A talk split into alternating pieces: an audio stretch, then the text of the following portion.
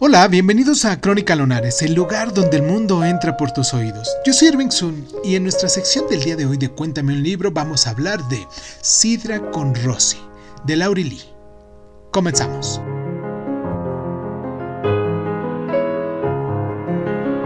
Una descripción semi-autobiográfica extremadamente intensa de la vida de un pueblecito de Crosswold a principios del siglo XX Sidra con Rossi describe un mundo a punto de desaparecer.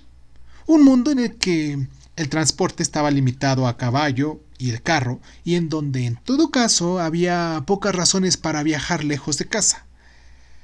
Lo que quizás sea más notable de él, y lo ha hecho un favorito de los lectores, es la exuberancia de la descripción. El jardín de la casita, visto a través de los ojos y otros sentidos de un niño, se vuelve un mundo en sí mismo, y los personajes adultos tienen la grandeza y la miseria que solo un niño puede ver por completo.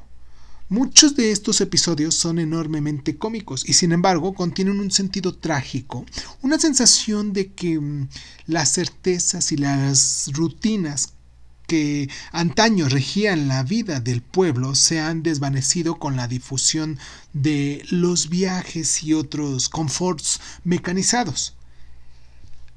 La madre del protagonista, abandonada por su marido, con dos familias a su cargo, lleva una vida de extraordinaria prenuria y aún así su anhelo y el reconocimiento de cosas más grandes en la vida rara vez se desfallece.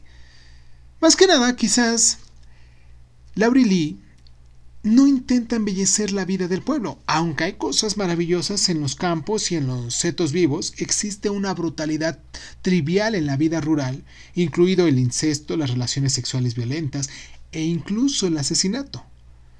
La contrapartida de esto es el sentido de tradición, de pertenencia que ha desaparecido en tanto que los lugares alejados de Inglaterra se han abierto a la llegada de la modernidad.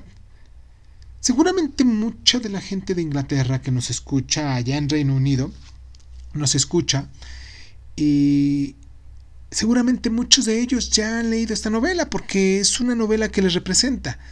Quiero mandarles un abrazo muy especial a estas personitas, a estos lunares de Reino Unido, en Inglaterra, en Escocia, en, en Irlanda del Norte, donde nos descargan, donde continuamente también nos están dejando sus donaciones, sus comentarios, sus eh, recomendaciones.